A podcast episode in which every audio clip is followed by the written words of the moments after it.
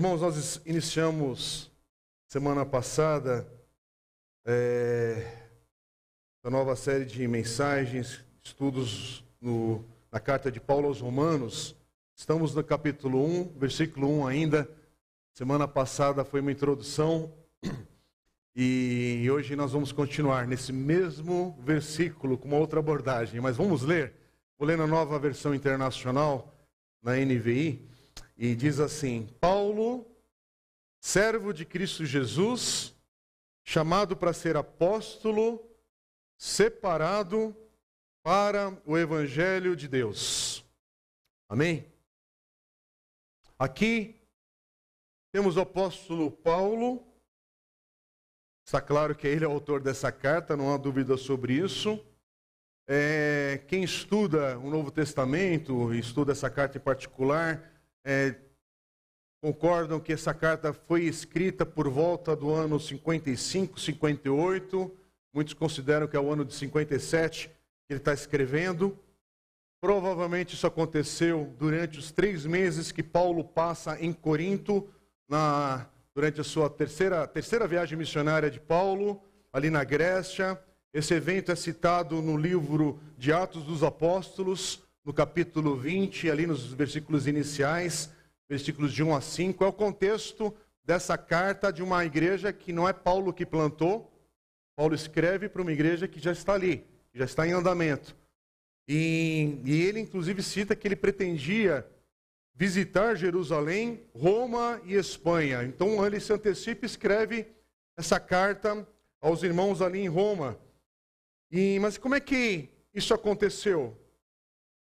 Como é que esse Paulo, que era um antigo fariseu, um homem que odiava os cristãos com todas as suas forças e recursos, ele ameaçava a igreja, e se você quiser detalhes disso, em Atos capítulo 9, no versículo 1, diz que esse Paulo, que ali no caso ainda está com o antigo nome antes da sua conversão, diz o texto: Saulo ainda respirava ameaças de morte contra os discípulos do Senhor e, dirigindo-se ao sumo sacerdote, pediu-lhe cartas para as sinagogas de Damasco, de maneira que, caso encontrasse ali homens ou mulheres que pertencessem ao caminho, quer dizer, à igreja, né, pudesse levá-los presos para Jerusalém.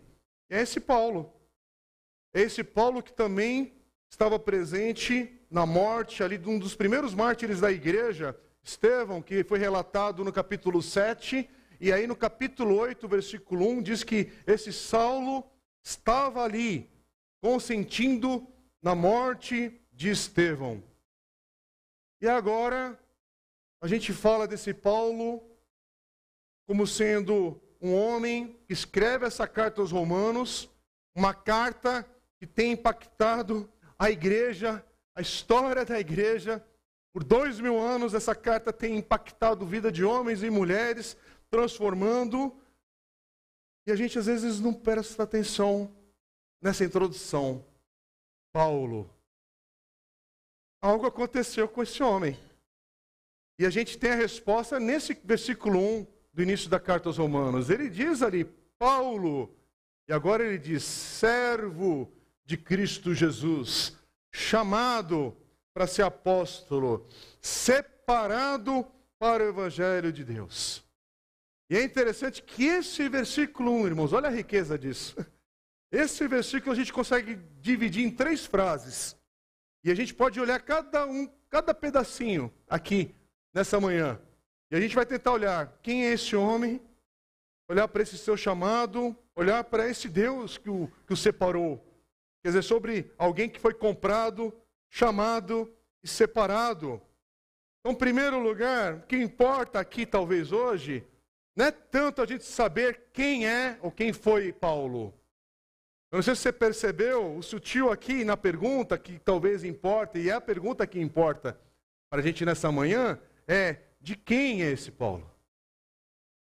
A quem Paulo pertence? Porque nessa frase, a gente vê que ele se apresenta como um servo, escravo é a palavra. Servo, escravo, comprado, chamado, separado por alguém. que também aparece nessa frase. Então parece que esse versículo 1, mais do que sobre Paulo, é sobre quem está fazendo tudo isso na sua vida. Esse verso, na verdade, está falando sobre quem o comprou, sobre quem o chamou, sobre quem o separou. Então, isso é um olhar diferente. E talvez essa seja a pergunta para nós hoje, a mais importante. Para nós hoje, é você saber responder de quem eu sou, a quem eu pertenço. Que talvez é, essa é a pergunta-chave para você sair daqui sabendo responder. Porque hoje a gente está vivendo um tempo, uma época, irmãos, que a gente fala muito sobre as coisas para nós mesmos.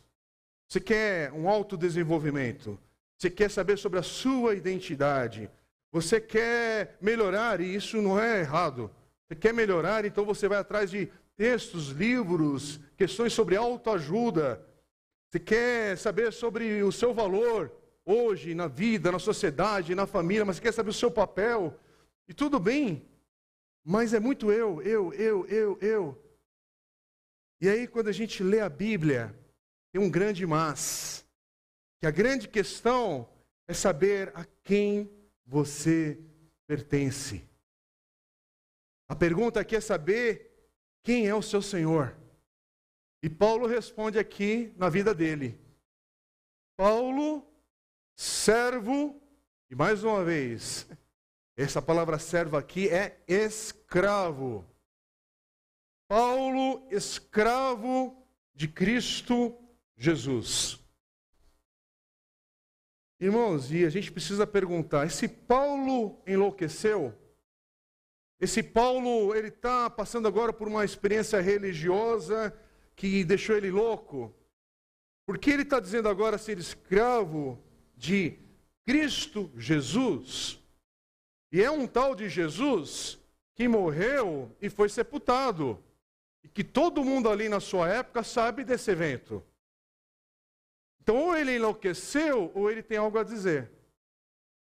Ou ele está doido, ou a gente tem que prestar atenção naquilo que ele está afirmando e que a gente precisa considerar ainda hoje. Não é um tanto faz aqui.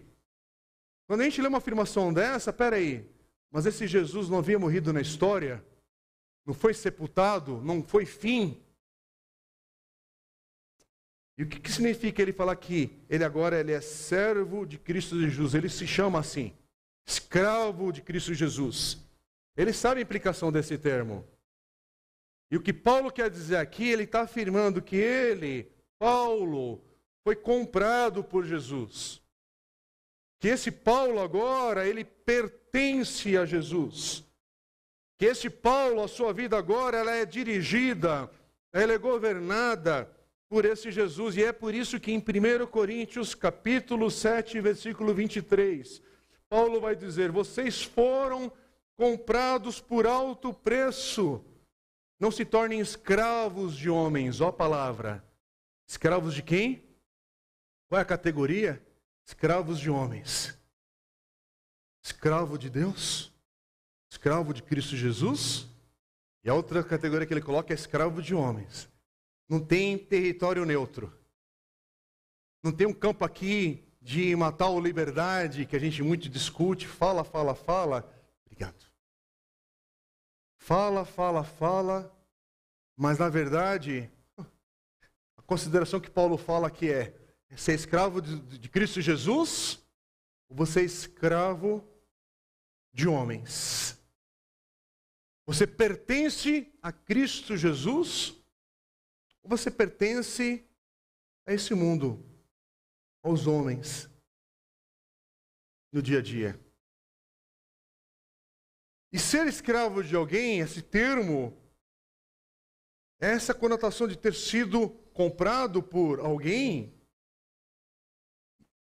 é muito sério.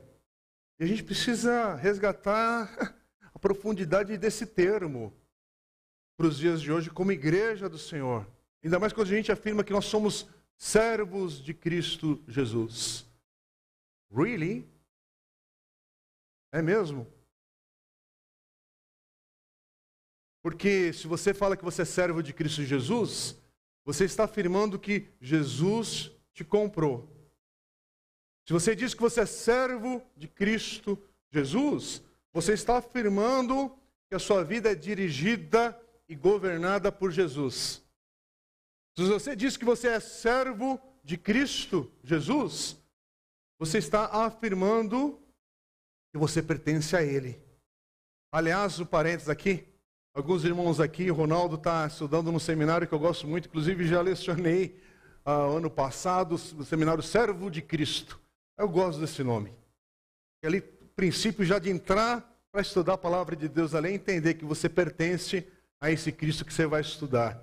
Meus queridos amigos ali, hoje muita gente aqui da comuna já fez alguma coisa, algum estudo, e recebemos o pastor Bernardo Show, inclusive, que é um dos professores desse seminário.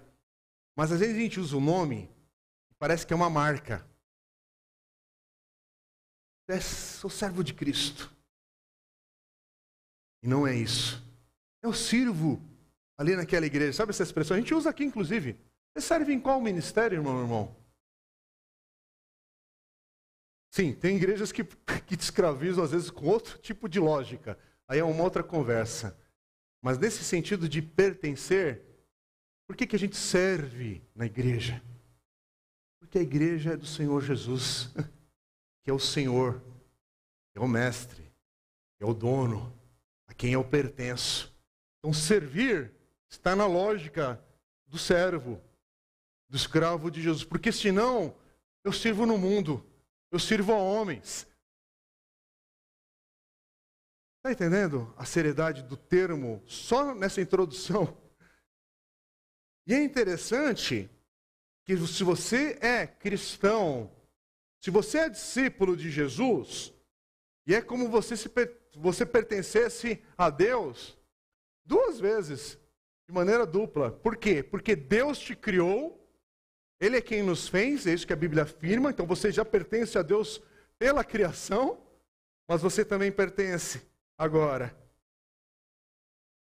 Porque Deus te comprou por meio de Cristo Jesus. Gálatas 1:10. Olha o que Paulo vai dizer. Acaso busco eu agora a aprovação dos homens ou de Deus? Ou estou tentando agradar a homens? Se eu ainda estivesse procurando agradar a homens, não seria servo de Cristo. E aí mais tarde em Romanos ele vai dizer, no Romanos capítulo 15, versículo 2, cada um de nós deve agradar ao seu próximo para o bem dele, a fim de edificá-lo. E ele completa no versículo 7, a fim de que vocês glorifiquem a Deus. Quer dizer, olhar para a vida de Paulo é perceber que tudo que orienta a vida de Paulo é Cristo. Era e é Cristo, porque esses textos continuam falando no nosso coração hoje. Tudo que orienta a vida de Paulo é a certeza, é a convicção que Cristo o comprou, que ele pertencia a Cristo que Cristo é que governava a sua vida. Irmãos, o que você pensa que Paulo está pensando quando ele está escrevendo as cartas da prisão? Ele sabe que aquele ambiente hostil é hostil temporariamente, porque o Senhor da vida dele, da história que governava a vida de Paulo, era Cristo. Isso já estava resolvido. Então aquela hostilidade na mente de Paulo é tem prazo de validade. Se vai durar nessa vida terrena, eu não sei. Por isso que ele orava e pedia orações da igreja, e a igreja socorria com ofertas, com recursos, com, com abrigo, com acolhimento. Enquanto você está vivendo, você vai descobrindo o seu dia a dia, cada passo a dar. Mas ao mesmo tempo se caminha sabendo, a minha vida não pertence a essas circunstâncias. A minha vida não pertence ou ela é possuída pelos pelas dificuldades que a vida impõe e vai colocando no nosso caminhar. Não, mesmo com algumas barreiras, mesmo com alguns impedimentos ou circunstâncias, a minha vida pertence a Cristo. E acima de todas essas coisas, o Senhor governa a minha vida. No meu passado, no meu presente e no meu amanhã. Ah, Senhor, ajude-nos no dia de hoje, porque já pensou se nós, como igreja, hoje, a gente entender, viver o mesmo pensamento que Paulo nos ensina aqui? Porque o que dominava o pensamento de Paulo, Paulo está sempre pensando: como é que a minha vida pode honrar a Cristo? Como é que eu posso agradar ao Senhor? Como é que eu posso magnificar, engrandecer o seu nome? Já pensou sermos uma igreja? Hoje, irmãos, eu me coloco nessa posição. Eu estou perguntando ao meu próprio coração e eu peço, Senhor, me ajude a viver hoje com meus irmãos aqui nessa comunidade Batista de Santo André, com a igreja do Senhor na nossa nação, neste mundo afora, com a igreja da nossa geração. Senhor, nos ajude a viver de tal maneira que as nossas vidas também sejam radicalmente orientadas para agradar ao Senhor que sejam guiadas, dirigidas para a honra de Cristo, para exaltar o nome de Jesus. Já pensou viver com esse olhar, com essa perspectiva? Porque Paulo, ele não está preocupado aqui em agradar a homens. Está claro no seu comportamento, ele está preocupado com Cristo, com as pessoas que Cristo ama. É por isso que ele serve, por isso que ele se doa, por isso que ele investe para trazer honra a Cristo, amando, servindo, doando. Então, essa carta aos Romanos, que eu citei domingo passado, ela é obra-prima do Novo Testamento, irmãos. Essa carta. Mas aqui não é para mostrar que Paulo era uma pessoa genial. E ele era. Aqui não é para mostrar que ele era um grande homem sábio. E ele era. Mas essa carta é Paulo aqui como um homem mostrando quem é o seu Senhor. Aqui é Paulo mostrando quem é o seu mestre, quem é o seu Deus. E é por isso que ele, ah, ele coloca o coração nessa carta. Ele transborda tudo o que representa quem Deus é na sua vida. E aqui ele está nos ensinando hoje, irmãos. Segunda frase diz: que ele foi chamado, chamado para ser apóstolo. Presta atenção. Esse Paulo foi comprado, ele já afirmou que ele pertence a outro, ele foi chamado por outro, foi separado por outro. E de quem nós estamos falando? Sobre Deus em Cristo Jesus. A gente não está lidando aqui com obra de homens, porque Paulo fez um curso ali em Jerusalém, depois de ter passado ali por um grande curso teológico, ele saiu esse homem refinado. Sim, ele estudou. Sim, ele investiu tempo aos pés de muita gente boa ali que o instruiu, que o ajudou, mas não é sobre isso. Aqui não é obra de homem. Aqui a gente entender e ver que é obra de Deus na vida de um homem. É a vida de um homem transformado pelo Evangelho. E o que quer dizer esse apóstolo? Sim, ser um apóstolo tem algumas condições. Apóstolo tinha que ser alguém que viu Cristo ressurreto com seus olhos, para que fosse uma testemunha considerada autêntica, com autoridade. A primeira qualificação. E a segunda qualificação era essa pessoa ter sido comissionada pelo próprio Cristo para ser seu representante seu porta-voz, vamos dizer assim. E é isso que Paulo afirmava ser. Olha que interessante. Olha o que ele diz em 1 Coríntios, capítulo 15, versículo 7. Ele diz assim que Jesus, ele afirma, apareceu a Tiago e então a todos os apóstolos, depois destes apareceu também a mim, como a um que nasceu fora de tempo.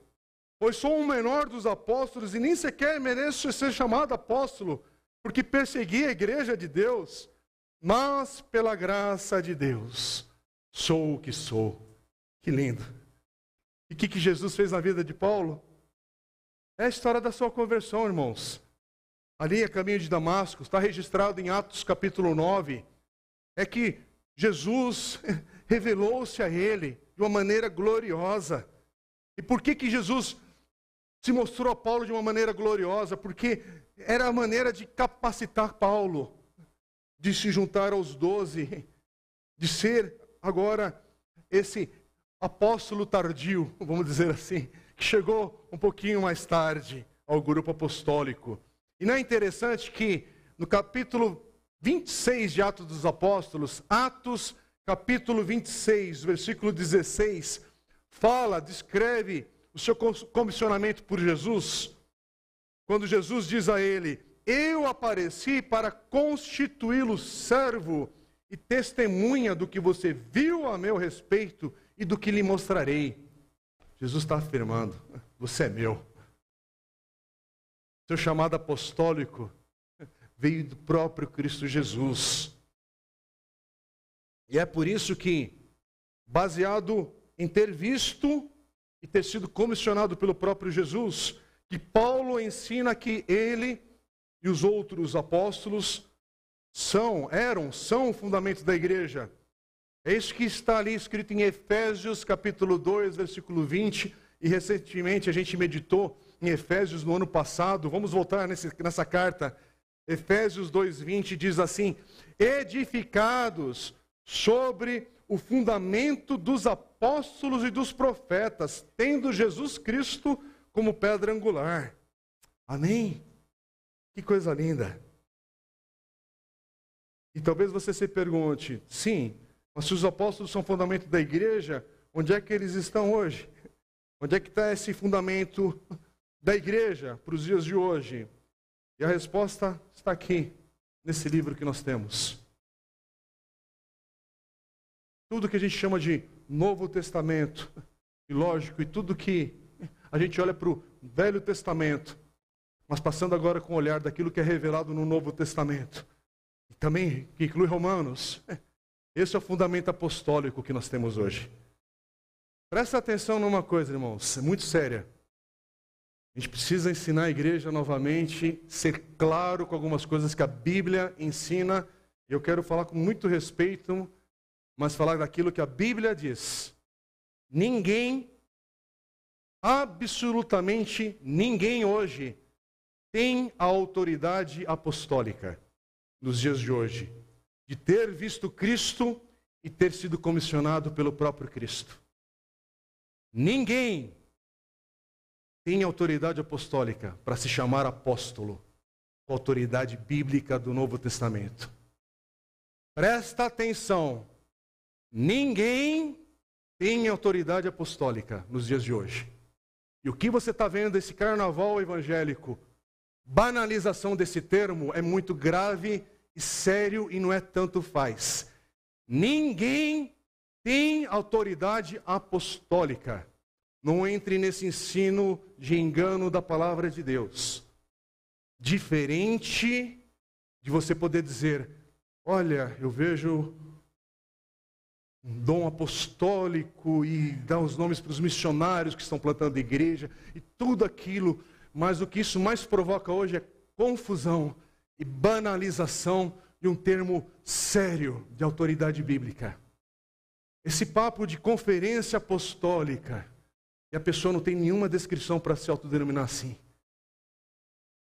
Então hoje, isso veio, irmãos, a partir dos anos 90 com intensidade para o Brasil porque veio junto com tudo aquilo que inundou o Brasil de 90 para cá, com teologia da prosperidade e um monte de doutrina desviada da palavra de Deus. Isso veio nos anos 90 com uma migração da Europa e principalmente da América do Norte de pastores que já tinham sido refutados por lá há décadas, porque isso começa antes dos anos 60 também. Isso já tinha fechado ali espaço na Europa e na América do Norte com refutações, mas aí vem esse ensino, eles encontram espaço na América do Sul e na África, e traz essa confusão de termos e de unção e de um monte de coisa que mais confunde, bagunça e é permeada de vaidade humana. Então, cuidado, cuidado quando alguém ensina algo que não tem base na palavra de Deus e na história da igreja. Você não vê essa coisa com nome de apóstolo, essa várzea que virou esse termo na geração atual, justamente porque somos uma geração rasa de fundamento bíblico, rasa de conhecimento da palavra, E a gente não sabe por que, que estamos nessa confusão na nossa nação com o nome de Jesus, com a igreja de Jesus. Então pare e preste atenção. Ah, mas ele é bonzinho, ele é bacana, é, é, é um monte de coisas, irmãos, mas não tem autoridade apostólica e ponto final. A Bíblia não fala sobre isso. É muito sério. E aí você vai conversar com uma pessoa que se diz assim, não tem fundamento histórico. Hello, vamos acordar um pouquinho, sair de um transe esquisito que a gente vive desde os anos 90 no Brasil e parece que ninguém vai para a história, não vai para a palavra de Deus e aceita terminologias e que vão minando, minando e minando. A começar pela própria forma e pompa que se vive, que não condiz com a postura dos apóstolos. Por favor, presta um pouquinho de atenção na ostentação apostólica dos dias de hoje e com o Evangelho.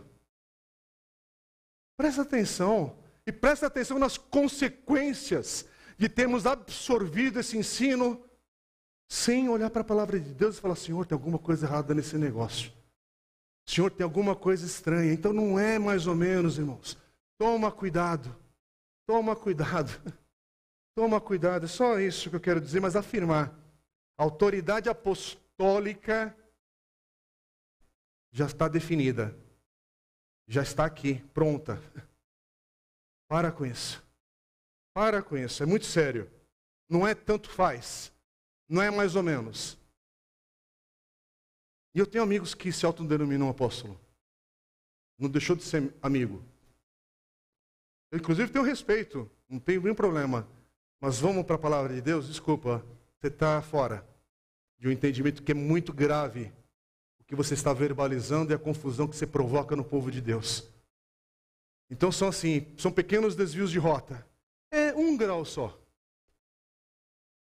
Para quem fez cruzeiro recentemente, não vou indicar aqui alguns irmãos que tiveram essa honra nos últimos dias, desvia o navio um grau da rota. Começa lindinho, um grau apenas, desvia.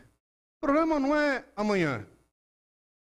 Amanhã você ainda está indo de Santos, talvez para Montevidéu, para Punta del Leste. Você ainda está no caminho.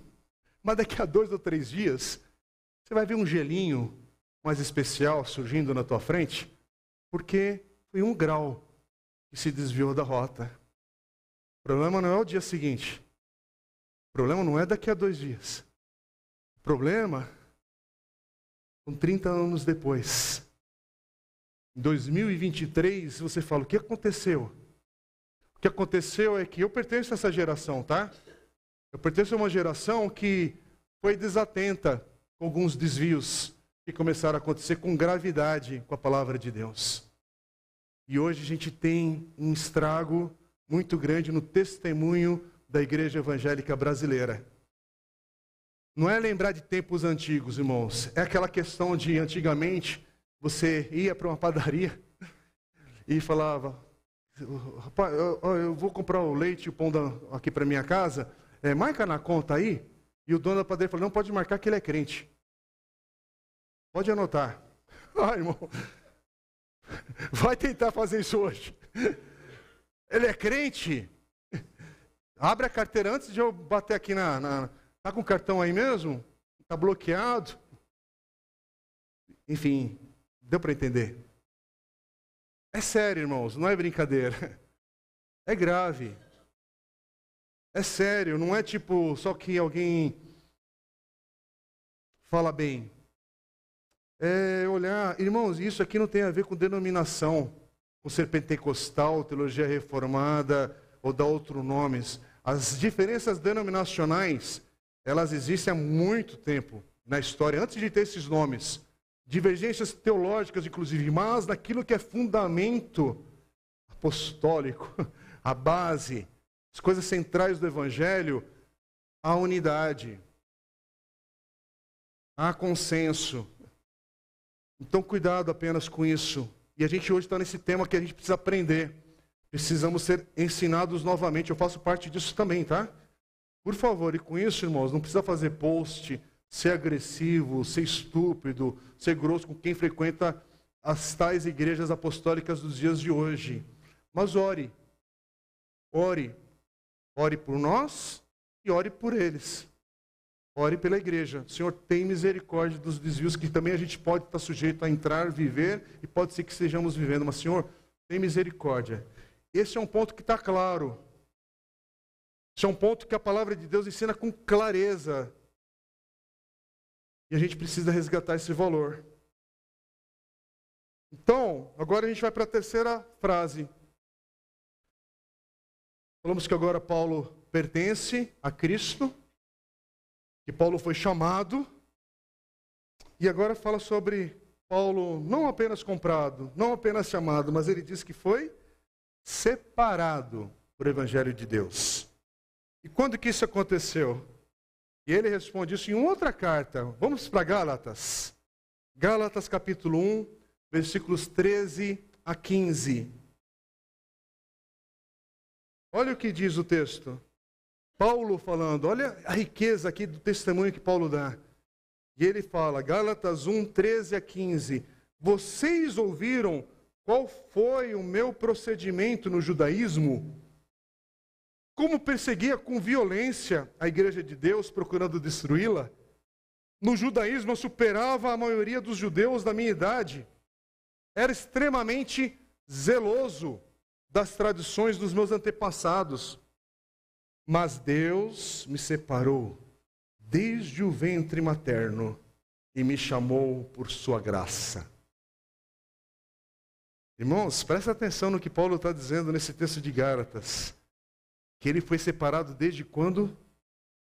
Desde o ventre materno. Que expressão profunda. Quer dizer, antes de ter nascido. Dá para entender, né? Ele está falando que antes de ter nascido, ele foi chamado. E sabe por quê que a gente precisa prestar atenção nesse detalhe aqui hoje? Porque, para comigo agora e vamos pensar na vida de Paulo. Como é que Paulo afirma que ele foi separado desde o ventre materno, chamado pela graça de Deus? Mas olha o desvio do seu nascimento até a sua conversão ali no caminho de Damascus. Olha o hiato que a gente tem entre nascer e se converter adulto. Ele não se converte criança, ele não era um jovem. Porque parece que entre o nascimento e a conversão, a vida de Paulo, aos olhos de um cristão, foi horrível. Da igreja, quem olha para Paulo, ele foi um perseguidor, um assassino. Ele odiava a igreja, os cristãos. Ele foi um perseguidor da igreja que todo mundo sabia sobre quem era Paulo. E aí ele vai afirmar que ele é um homem separado, que foi separado para o evangelho antes de ter nascido. Como assim? É por isso que, irmãos, a gente começou Romanos 1 agora para valer. Estamos de verdade agora no capítulo 1, versículo 1. Mas esse versículo, ele já transporta a gente para o capítulo 11. Capítulo 11 de Romanos. Vai lá. 11, Romanos 11, versículo 33, 36. Talvez a sua Bíblia diz ali na divisão do texto que aqui é um hino de louvor a Deus. E olha o que Paulo louva. Ele diz assim: ó oh, profundidade da riqueza e da sabedoria e do conhecimento de Deus. Quão insondáveis são os seus juízos e inescrutáveis os seus caminhos. Quem conheceu a mente do Senhor? Quem foi seu conselheiro? Quem primeiro lhe deu para que ele o recompense? Pois dele, por ele e para ele são todas as coisas. A ele seja a glória para sempre. Amém. Amém, amém, amém. Irmãos, quando a gente vê algo assim da história de Paulo, não é verdade que a gente fica um pouco perdido nessas expressões que ele usa, naquilo que ele está falando? Irmãos, não é de fácil compreensão. Aqui é, é, o momento que você fala, mas como assim ele foi separado? E aí, entre um período e outro? E aí a gente pode estar tá se perguntando Será que Deus, em algum momento, olhava para a vida de Paulo e né, pensava: oh não, o que está acontecendo com aquele que eu separei para o Evangelho? Ué, olha o estrago que está acontecendo. E aí, lá no céu, os anjos, Senhor, o Senhor está vendo o que aconteceu com aquele que foi separado para o Evangelho? Desde o ventre da mãe dele. Como assim? Abre os olhos, Senhor. Ou esse é um momento que a gente não sabe responder. Mas será que esse período entre o nascimento e a conversão de Paulo é um momento que os propósitos de Deus, que são santos e mais altos do que o nosso pensamento, coisa que a gente pode compreender, porque os propósitos do Senhor, irmãos, eu preciso abrir, confessar para os irmãos, é muito mais alto do que aquilo que a minha compreensão alcança. O que o Senhor está fazendo na minha vida é muito maior do que eu consigo simplesmente desenvolver aqui um raciocínio e testemunhar e compartilhar para a igreja. Tem coisas que, será que na glória eu vou entender algo? A gente não tem essa promessa que vamos entender todas as coisas, porque você já parou para pensar que vamos passar a eternidade desfrutando do prazer de conhecer a Deus, que é inesgotável. E aí você quer, num curso de YouTube, entender sobre justificação, regeneração, isso, aquilo. Irmãos, a gente tem, opa, entendi um pouquinho mais entendi um pouquinho melhor aquilo outro. Sim, a gente pode entender um pouco mais, se aprofundar e, e, e, e, ir um pouquinho além do nosso conhecimento hoje, saber um pouco mais amanhã. Mas será que o que Deus está fazendo na vida de Paulo entre o seu nascimento e a sua conversão, não é aquilo que Paulo vai mais tarde falar, que é aquilo que ele se considerava como o pior pecador?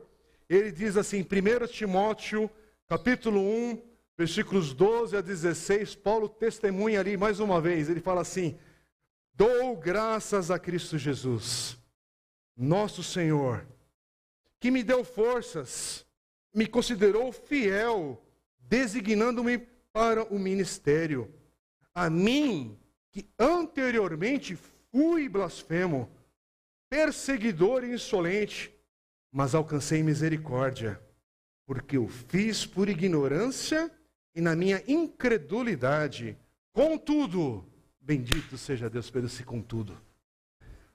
Ah, você tem um contudo na sua história de quem você era antes sem Jesus e agora. Porque se você não tem, meu irmão, preste atenção no que esse texto diz, porque todo aquele que está em Cristo tem um contudo. E é aqui que Paulo diz: contudo, a graça de nosso Senhor transbordou sobre mim, com a fé e o amor que estão em Cristo Jesus. Esta afirmação é fiel e digna de toda aceitação. Cristo Jesus veio ao mundo para salvar os pecadores, dos quais eu sou o pior. Entre o nascimento e a conversão, Paulo sabe o que ele fez. E agora chegou o momento que ele reconhece: eu era o pior dos pecadores. Ele está falando o que ele fez. E ele sabe o que Cristo fez por ele, ainda assim. E ele diz no versículo 16: Mas por isso mesmo alcancei misericórdia, para que em mim, o pior dos pecadores, Cristo Jesus demonstrasse toda a grandeza da sua paciência, usando-me como exemplo para aqueles que nele haveriam de crer para a vida eterna. Aleluia pela vida, pelo testemunho e o que Deus fez na vida de Paulo. Amém? Ah, paciência, eu preciso disso na minha vida. Porque tem muita gente que eu já quero excluir desse rol de oração. E aquele ali não vai ter mais jeito, não. Pumba, vamos investir nesse outro aqui que acabou de chegar. E aquele na família, é, coração é duro demais. Já foi o tempo. Estamos com pressa. Bora para o próximo programa evangelístico da igreja. Aquele outro, estou cansado de orar. O cara é casca grossa. Não vai mudar. Sempre foi assim, sempre aprontou. Vai aprontar de novo. Ah, é só fogo de palha. Ai, louvado seja Deus que o Senhor olhou para a vida de Paulo e não, não não agiu com essa lógica do nosso coração. Irmãos, hoje a mensagem ela é focada. E eu queria dar uma palavra para você que está aqui hoje. E você fez algo tão mal, tão terrível, que ninguém, na sua ótica, você sabe do que eu estou falando, você sabe que no teu olhar, ninguém, e principalmente Deus, não poderia te perdoar por aquilo que você fez na sua história. E dar um nome do que é, eu não sei. Aliás, talvez você aqui esteja pensando em alguém que fez algo tão terrível na tua casa, na tua família, para você mesmo. E você está pensando, essa pessoa me feriu de tal maneira, me desgraçou de tal maneira, desgraçou a minha casa, a minha família de tal maneira, que nem Deus pode fazer algo na vida dele, perdoar, e você desiste. Pá. Desiste porque a gente está na produção em série, em massa de contabilizar os convertidos. E a gente não tem paciência nesse negócio, não. Se nesse culto aqui não tiver é, choro, arrependimento, vamos para o próximo. Vamos trocar de pastor e prosseguir, porque a gente não tem paciência nesse negócio chamado conversão. Você sabe do que eu estou falando? Porque o meu coração ele é assim também. Eu conto coisas. Eu sou muito lógico em muita coisa. Mas eu não posso me esquecer que o Senhor alcançou Paulo de Tarso. E eu creio que ele fez isso. Bendito seja o Senhor por isso. E se Paulo foi alcançado, ninguém está tão longe da graça de Deus que não pode ter a vida renovada, perdoada, restaurada. Ninguém está tão longe. O sangue de Jesus não pode perdoar seu pecado, porque ele perdoou o meu pecado. Ele perdoou a mim, religioso, uma ética tal, isso, aquilo, outro. Alguém que se esforçou na vida.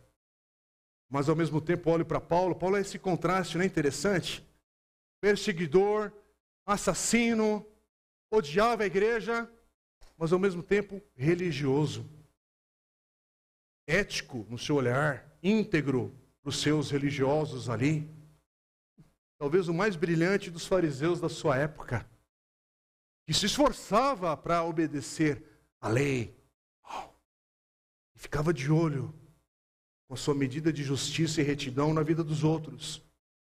Esse é o Paulo que agora fala: eu fui alcançado. Eu pertenço agora, sou servo, escravo de Cristo Jesus. Irmãos, talvez você seja aqui o religioso. Eu frequento a igreja desde que nasci. Sou presbiteriano, sou batista, sou metodista, sou pentecostal, sou isso, aquilo, outro. Já fiz todas as classes bíblicas, e, e isso, aquilo, outro, e tal mas não nasceu de novo. Que tragédia. Porque hoje você sabe que a tua vida, quem é o seu Senhor? A quem você pertence? Lembra a pergunta inicial? A quem você pertence? Você sabe responder isso? A sua Bíblia, a sua Bíblia, não, a sua vida, ela chega num ponto que você tem esse contudo que Paulo fala. Olha, eu era justo aos meus olhos, reto, íntegro, pagava as contas em ordem, pensava que ia alcançar o céu pelo meu comportamento. Contudo, entendi que é pela graça, que é por Cristo Jesus. É com você? Ou você é o que está aqui hoje falando, não, mas eu, eu divorciei, eu traí, eu adulterei, eu fui para a pornografia, eu fui para as drogas, eu baguncei minha vida financeira, eu perdi tudo, eu joguei a minha carreira no lixo, eu fiz aquilo, eu desgracei o nome da minha família, eu desgracei o nome dos meus filhos, vai dando nome. Eu fiz algo tão terrível, mas que hoje o Senhor chega para você e fala: Você é meu escolhido, porque eu te separei antes de você nascer do ventre da sua mãe.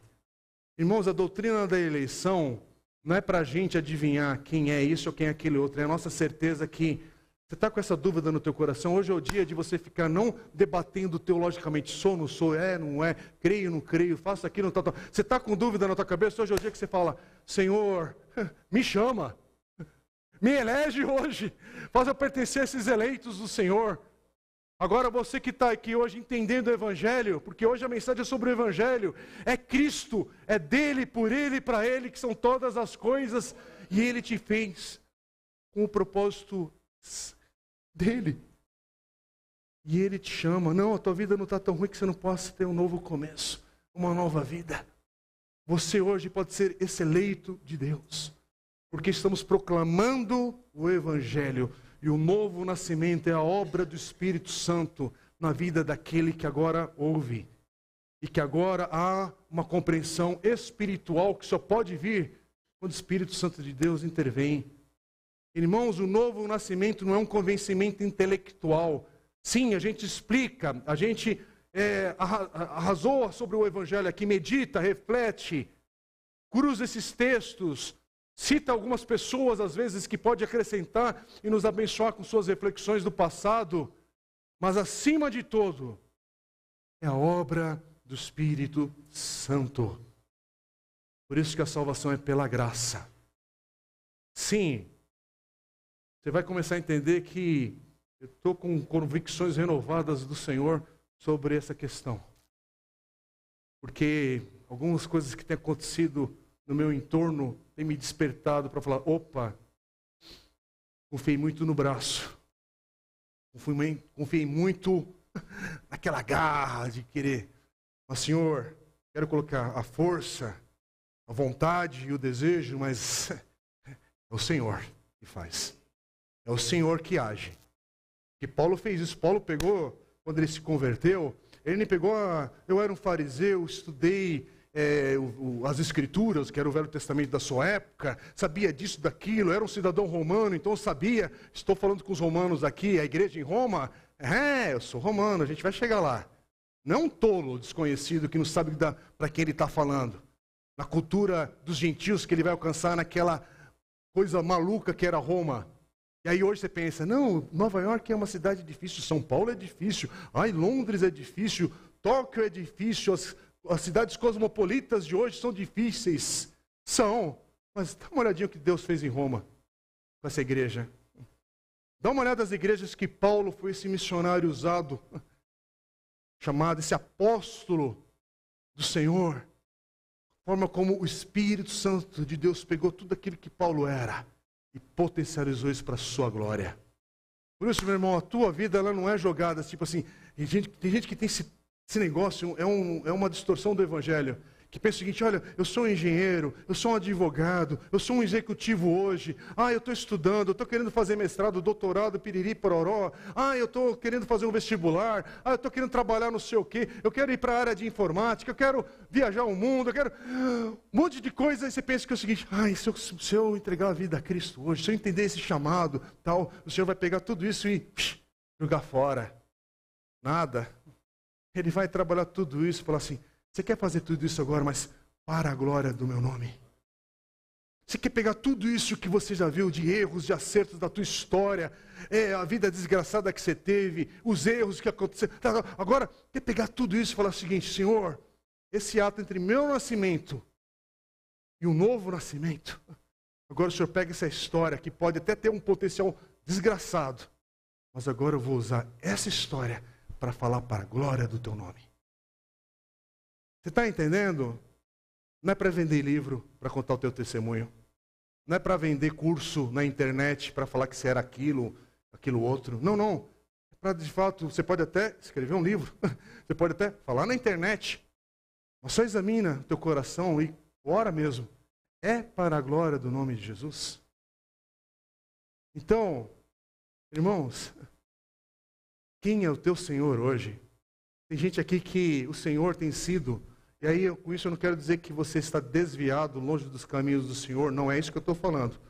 Mas você sabe que a tua vida é carreira, carreira, carreira, dinheiro, dinheiro, dinheiro, viagem, viagem, viagem, eu, eu, eu, marca, marca, marca, isso, aquilo, aquilo, outro.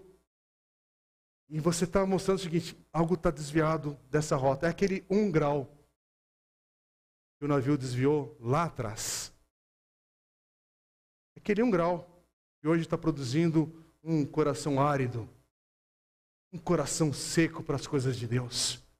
Um evangelho que você entra numa comunidade chamada Igreja do Senhor e tem uma postura